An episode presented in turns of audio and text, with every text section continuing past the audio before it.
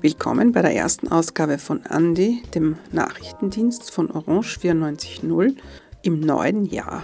Am Mikrofon begrüßt Margit Wolfsberger. Ich habe die heutige Sendung auch gestaltet. Da sich der Großteil der Andi-RedakteurInnen noch in den Ferien befindet, ist die heutige Sendung eine Zusammenstellung von Gastbeiträgen der freien Radios in Deutschland. Und ich habe mir auch erlaubt, bei den Themen ein wenig abzuweichen von unserer politischen Linie und aufzugreifen, was vielleicht manchmal etwas abseits liegt. Der erste Beitrag ist die Vorstellung eines Podcasts, der in Deutschland von einer Gruppe von Friedensaktivistinnen gestaltet wird. Und zwar heißt er Peace Sounds, Alternatives from the Global South. Radio Dreieckland hat mit Anna, einer Teilnehmerin dieser Gruppe, gesprochen und sie stellt die Beweggründe hinter diesem Podcast, der sicher hörenswert ist, vor. Der zweite Gastbeitrag führt uns über Deutschland wieder zurück nach Wien. Und zwar Christine Weiner von Radio Bermuda in Mannheim stellt das Buch von Robert Seethaler Café ohne Namen vor. Es handelt von einem Kaffeehaus im Karmeliterviertel und stellt Sorgen und Nöte, Wünsche und Träume der Menschen in diesem Grätzl aus historischer Perspektive vor. Der dritte Gastbeitrag ist aus einer Serie und zwar der Vogel der Woche. Rudi Guricht von Radio Korax gestaltet schon des Längeren ein wöchentliches Porträt von einem Vogel. Diesmal ist es der Zwergpinguin, der in Neuseeland vorkommt. Ich wünsche gute Unterhaltung bei diesen etwas anderen Themen von Andy.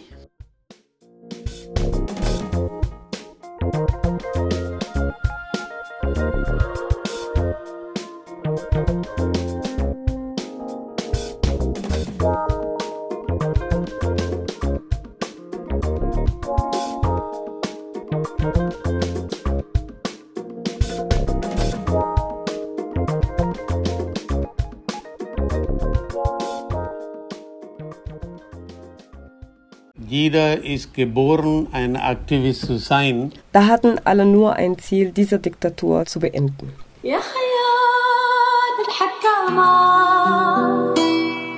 Abadi, Samadana, Fred, Billy, Pax, Khotso, Ohange, Butni, Friede, Salam.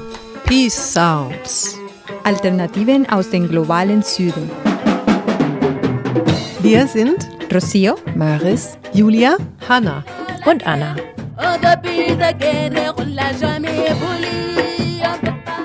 Äh, Ich weiß es nicht, Leute im Westen oder woanders das verstehen können, wenn die nicht so eine Situation in ihrem Leben oder überstanden haben. Eine von uns kennt ihr Herkunftsland nur im Krieg. Sie hat selbst Familienangehörige verloren. Eine hat in Kriegsgebieten gelebt. Sie erlebt es hier in Deutschland als schwierig, darüber zu sprechen. Für die meisten von uns ist Krieg etwas Abstraktes. womit wir vor allem durch die Berichterstattung der Medien konfrontiert sind. Oft blättern wir dann in der Zeitung lieber weiter. Denn was wir lesen ist beängstigend, ziemlich kompliziert und lässt uns häufig ohnmächtig und hoffnungslos zurück. Die Chance, weiterzublättern, haben diejenigen, die in Konfliktgebieten leben, nicht. Für diesen Podcast haben wir uns auf die Suche gemacht nach Menschen, die unter meist schwierigen Bedingungen versuchen, die Welt zu einem besseren Ort zu machen. Die ganze sudanesische Bevölkerung war auf der Straße.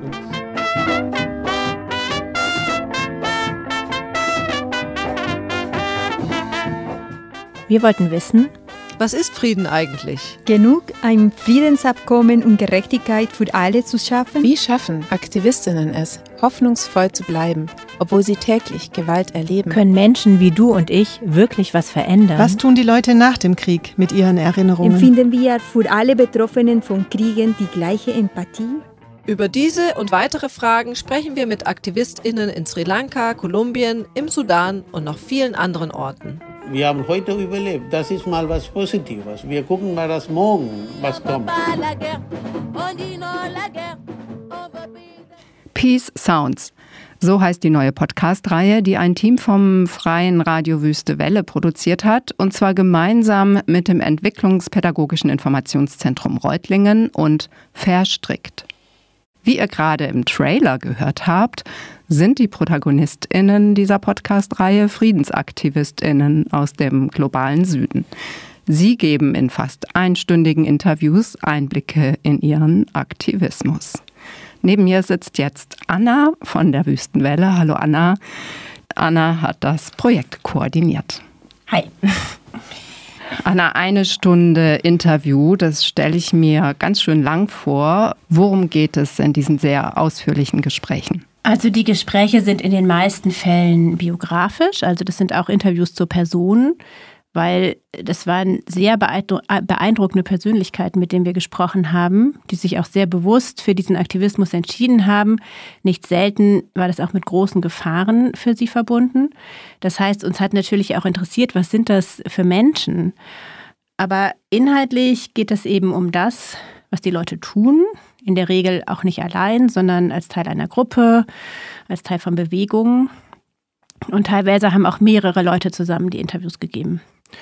Und natürlich sprechen wir mit ihnen auch über ihre Einschätzungen zu den Konflikten. Also alles zusammen ist, äh, da ist eine Stunde ehrlich gesagt ziemlich schnell rum. Wir mussten ziemlich viel kürzen. Ach so ist das. Ja, derzeit sind die Medien ja voll von Berichten über Krieg und Zerstörung. Da fragt man sich schon, warum habt ihr euch dieses Thema ausgesucht, beziehungsweise was wolltet ihr in eurem Projekt vielleicht auch anders machen? Also es ist ja nichts Neues, dass Ereignisse im globalen Süden hier in den Medien nicht so besonders stark repräsentiert sind. Aber wir hatten das Gefühl, nach dem Angriffskrieg auf die Ukraine war der Diskurs extrem darauf eingeengt. Also alle anderen Konflikte sind komplett aus dem Fokus gerutscht. Und ich will gar nicht die Heftigkeit dieses Krieges äh, in Frage stellen. Und man kann natürlich auch sagen, dass dem eine andere geopolitische Bedeutung zukommt. Aber uns ging es dabei auch um eine Aufmerksamkeit auf einer menschlichen Ebene. Also auch im Zusammenhang mit Geflüchteten wurde ja schon sehr früh diskutiert, es gibt so eine Art Zwei-Klassen-Empathie. Und ich finde, das gilt halt allgemein für die Opfer von Kriegen. Weil wenn man sich zum Beispiel 2022 anguckt, da liegen die Zahlen halt schon vor. Da waren ähm, die allermeisten Kriege eben in Subsahara-Afrika, also 16 von insgesamt 21 Kriegen weltweit und dazu kamen noch fünf begrenzte Kriege, sogenannte begrenzte Kriege und fast 40 gewaltsame Konflikte. Und davon bekommt man hier halt fast nichts mit, wenn man sich nicht ähm, gezielt informiert. Und gleichzeitig hatten, fanden wir, dass die Friedensbewegung und auch die linke Allgemeinheit wenig Antworten auf diesen Angriffskrieg hatte. Und ich habe bei mir selbst und auch bei vielen Menschen aus meinem Umfeld diese Ohnmacht wahrgenommen, ähm, was wir überhaupt hier tun können, also auch als Zivilgesellschaft. Und deswegen wollten wir in der Podcast-Reihe mit AktivistInnen in Konfliktregionen sprechen, die einerseits wenig bekannt sind und andererseits waren wir aber eben auch neugierig darauf, wie die, diese Krisen, die teilweise ja seit Jahrzehnten andauern, gemeistert haben. Natürlich handeln diese Geschichten von Krieg und Gewalt, aber vielmehr handeln sie eigentlich von gegenseitiger Fürsorge, von Empowerment, von Solidarität. Also das sind auch hoffnungsvolle Geschichten. Also die Sachen, über die sonst oft nicht so berichtet wird. Wenn ihr euch jetzt auf Konflikte im globalen Süden konzentriert habt, ähm, gab es ja wahrscheinlich auch ähm, ja so koloniale Implikationen oder postkoloniale Settings. Wie seid ihr damit umgegangen? Ja, genau, die gab es eigentlich immer auf die eine oder andere Weise. Und das war auch ein Punkt, den wir am Anfang im Team viel diskutiert haben, was uns auch wütend macht, wenn es um Kriege im globalen Süden geht, weil dann taucht Europa eigentlich entweder gar nicht auf oder als Retter. Also in Form von Friedenstruppen, von humanitärer Hilfe und so weiter. Aber fast alle Kriege haben, das ist jetzt kein Geheimnis, aber haben eben irgendwo einen kolonialen Ursprung, also um ein Beispiel zu nennen, Philippinen, das ist ein Land, mit dem wir uns beschäftigt haben. Da gibt es seit Jahrzehnten einen Konflikt zwischen muslimischen UnabhängigkeitsanhängerInnen und dem philippinischen Staat in der Bangsamoro-Region auf der Insel Mindanao. Und diesen Konflikt zum Beispiel kann man bis zur spanischen Kolonisierung im 16. Jahrhundert zurückverfolgen, weil schon damals wurde aufgrund des massiven Widerstands der muslimischen Bevölkerung gegen die KolonisatorInnen die Region wirtschaftlich vernachlässigt. Und diese Marginalisierung der muslimischen Bevölkerung hat sich halt immer weiter fortgesetzt und spätestens seit der Besetzung der Philippinen durch die USA Anfang des 20. Jahrhunderts eben zu diesem Unabhängigkeitsstreben geführt, was wir eben bis heute spüren. Und so finden sich eben fast überall irgendwelche kolonialen eben Implikationen, wie du es gesagt hast, die aus der kolonialen Aufteilung und der Staatenbildung resultieren oder der Bevorzugung und Benachteiligung und auch Ansiedlung bestimmter Bevölkerungsgruppen. Und ähm, wenn es um natürliche Ressourcen geht, spielen natürlich auch globale ökonomische Machtverhältnisse rein, die eben auch wieder kolonial geprägt sind. Also wir haben unsere InterviewpartnerInnen deswegen auch immer nach diesem, ähm, nach diesem Aspekt gefragt. Und da gab es jetzt ganz verschiedene, auch sehr ausführliche Antworten. Ähm, aber ich habe jetzt mal ein Beispiel mitgebracht, die Sicht von Nabu Mal-Sissé, die die Situation in der Region Senegambia analysiert, also Senegal, Gambia und Guinea-Bissau, weil der Konflikt in der Casamance im Süden vom Senegal, wo sie aktiv ist, sowohl als Folge der kolonialen Gebietsaufteilung als auch als Ressourcenkonflikt gelesen werden kann.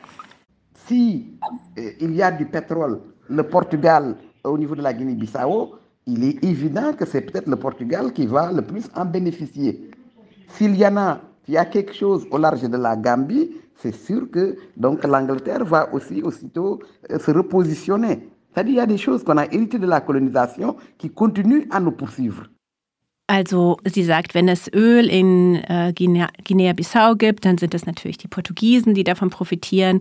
Wenn etwas in Gambia gefunden wird, wird England es sofort für sich beanspruchen. Und so verfolgt uns die Kolonisierung auf diese Weise bis heute. Oder ein anderes Beispiel von Alfonso Cotera aus Peru, der spricht über die anhaltende Ungerechtigkeit in Peru. Seit Peru die Unabhängigkeit vor zwei Jahrhunderten erreicht hat, sind die soziale und wirtschaftliche Ungleichheiten gleich geblieben. Die Republik erlaubte uns, uns von Spanien, von der Kolonie zu befreien, die Unabhängigkeit zu haben. Aber innerhalb des Landes die Privilegien für einer sogenannten Criollo-Mischkaste blieben erhalten. Sie hatten wenig zur Unabhängigkeit beigetragen. Die Unabhängigkeit wurde dank der Bewegung der Bauern, der Indigenen und auch eines intellektuellen Sektors erreicht. Aber sobald die Unabhängigkeit erreicht wurde, übernahm diese Mischkaste sofort die Macht. Also wir haben ja jetzt gerade zwei eurer Interviewpartnerinnen kurz gehört. Mit wem habt ihr denn überhaupt für den Podcast gesprochen? Also wir wollten möglichst unterschiedliche Perspektiven in dem Podcast zu Wort kommen lassen. Also die Leute kommen aus Asien, Afrika und Lateinamerika.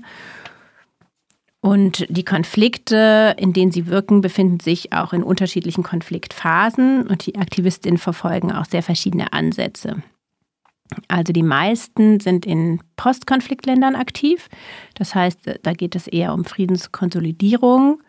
Das ist oft ein sehr langer Prozess und eine wichtige Rolle spielt natürlich, wie geht man mit der Vergangenheit um. Und Singem der sich sehr viel mit äh, Dealing with the Past beschäftigt hat aus Sri Lanka, der sagt dazu Folgendes. Dealing with the Past ist zwei Sachen. Einmal die Ursache des Konflikts, parallel während des Konflikts so viele Sachen passiert.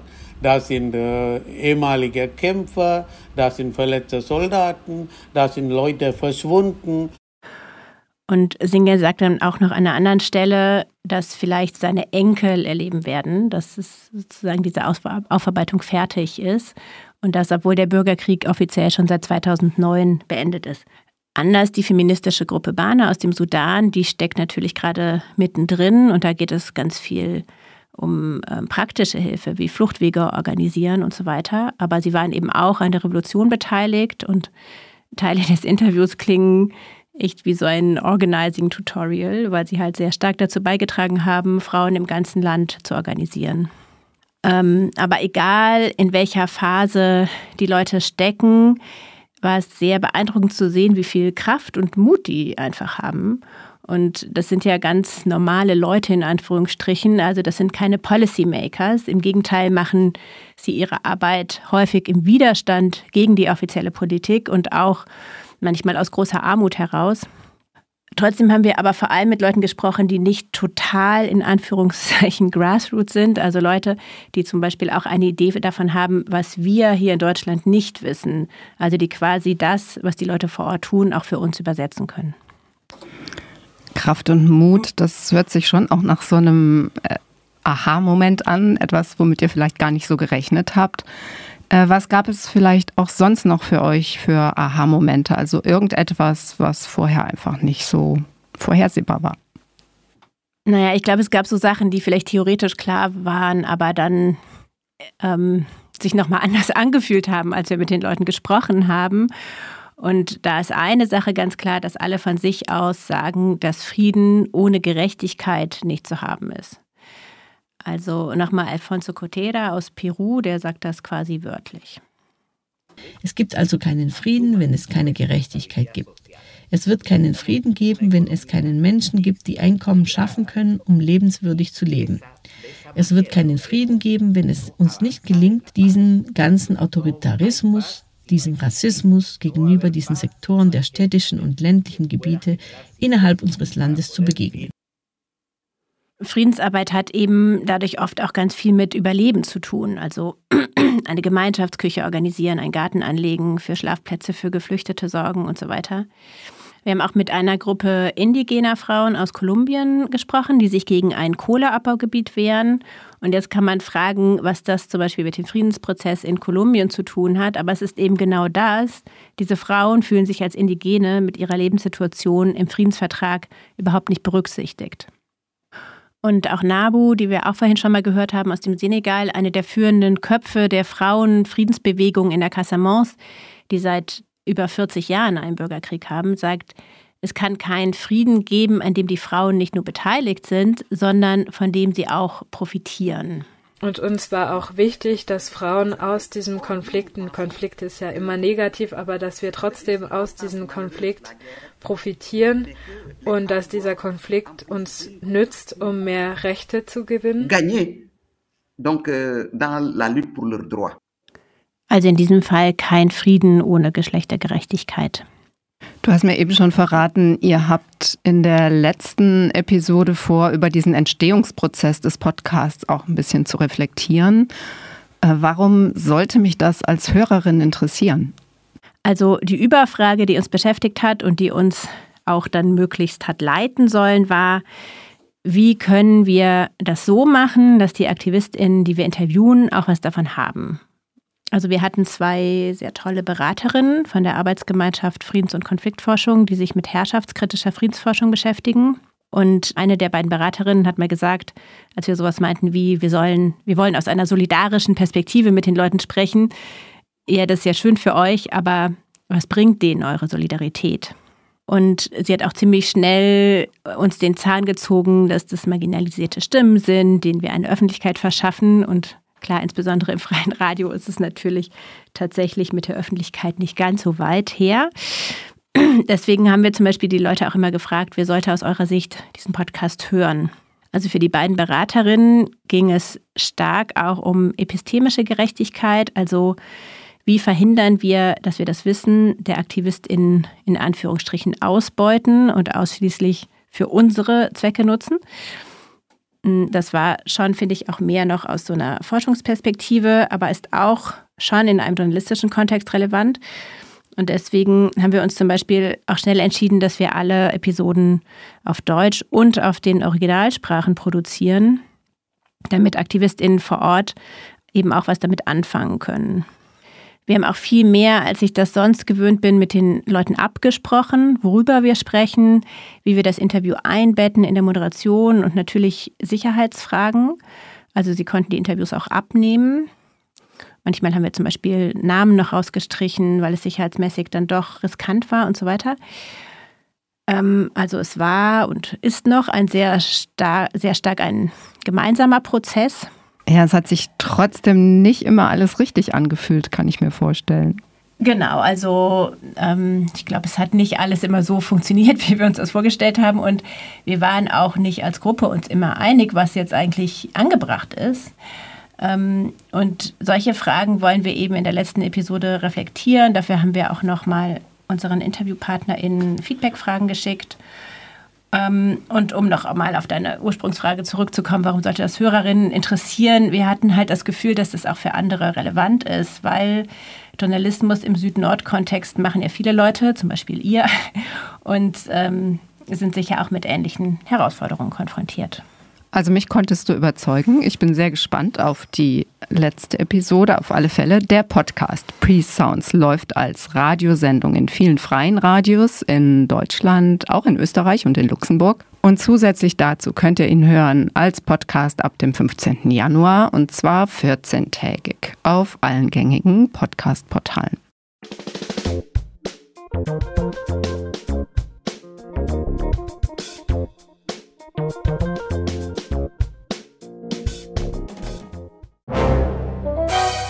Fuzzy, Kultur im Delta. Bücherecke. Christine liest.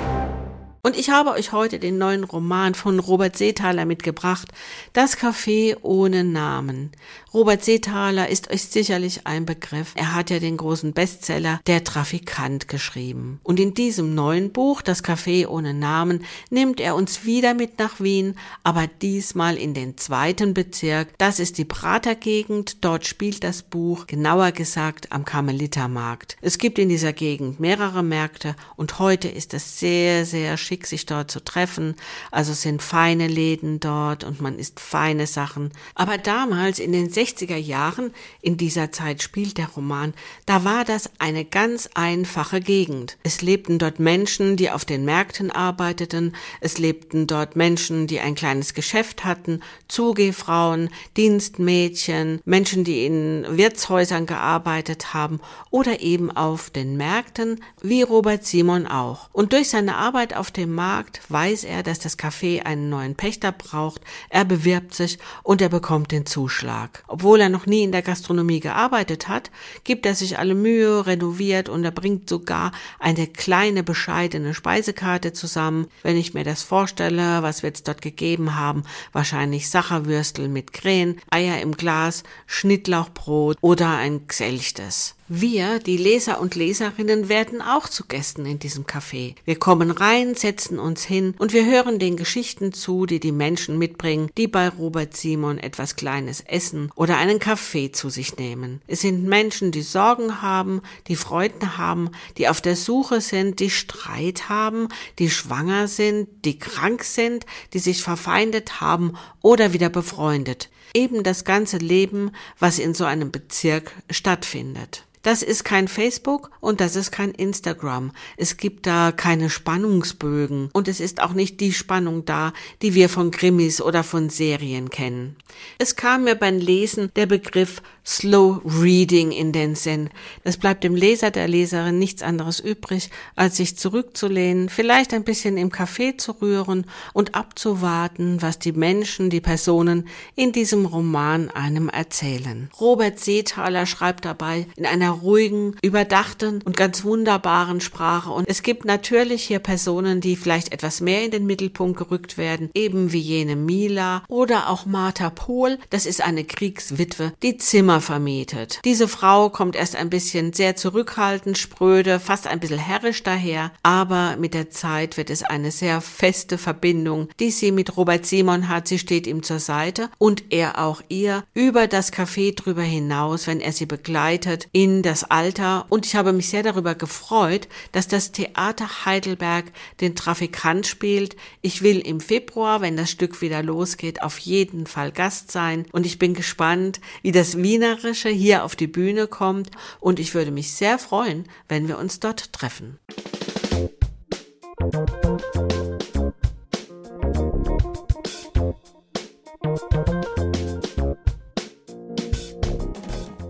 Vogel der Woche.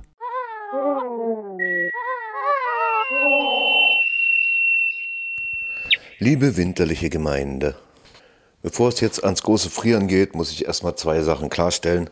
Zum einen, das ist noch lange kein Winter. Das ist, wenn überhaupt, ein smarter Herbst, denn der harte Winter kommt ja noch.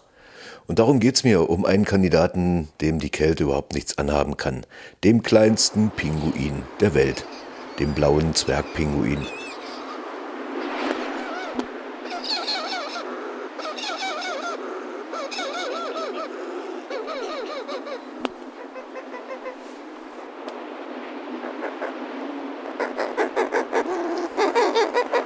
Der ist ungefähr so groß wie eine Milchtüte und wiegt auch so viel.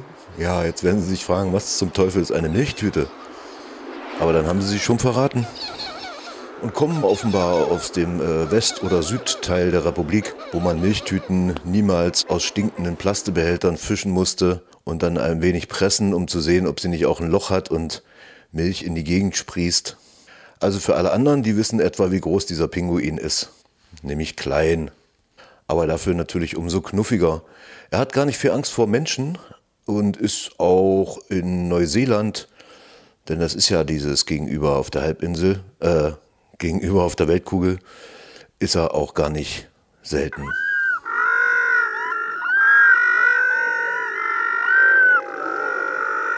Er lebt auch an der Südküste Australiens, wobei man sich da gar nicht sicher ist, ob das nicht jetzt schon zwei Arten sind, weil die so lange schon tausende Jahre voneinander getrennt sind.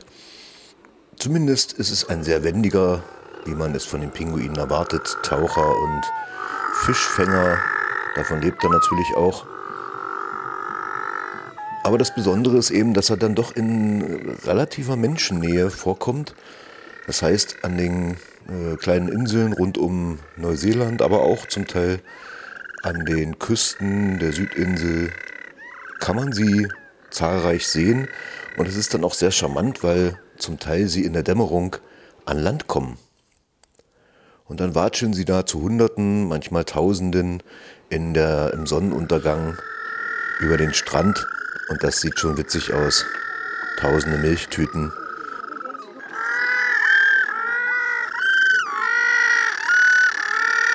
Ja, der Zwergpinguin brütet in Erdhöhlen oder äh, ähnlichen Verstecken, manchmal sogar unter Häusern, wenn sie an der Küste stehen. Äh, da kennt er nichts. Ist natürlich da, wo Katzen oder Ratten oder so zugange sind, dadurch natürlich auch gefährdet, zum Teil auch so von Vermüllung. Aber im Großen und Ganzen geht es ihm ganz gut und er kommt eben mit den fast schon arktischen Wassertemperaturen klar also liebt die kalten Gewässer, auch wenn er immer mal in den Fjorden Neuseelands bis zu den größeren Städten vordringt, sodass man einen Pinguin da selbst beim Spazierengehen in Wellington durchaus mal sehen kann.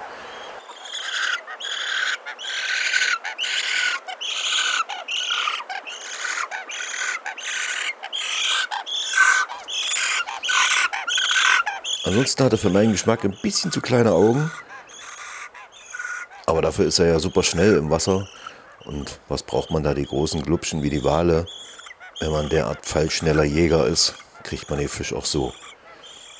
Ja, natürlich sind sie an Land nicht ganz so schnell und behend wie im Wasser, aber das kennt man ja von den Pinguinen, das muss ich Ihnen ja nicht erzählen. Aber das macht sie ja auch so sympathisch. Der Vogel der Woche, der neuseeländische Zwergpinguin.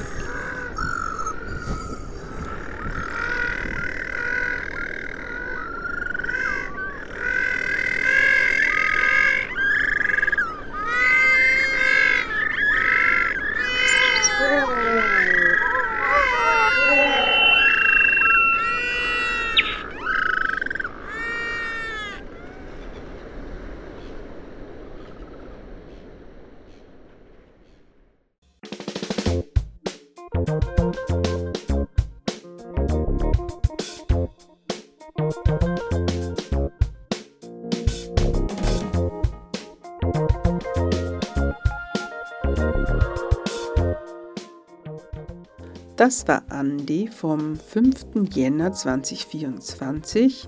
Die Sendung wurde gestaltet von Margit Wolfsberger. Nachzuhören ist sie unter cba.media. Wir kommen wieder nächste Woche mit einer regulären Andi-Sendung und bis dahin wünsche ich schöne Tage.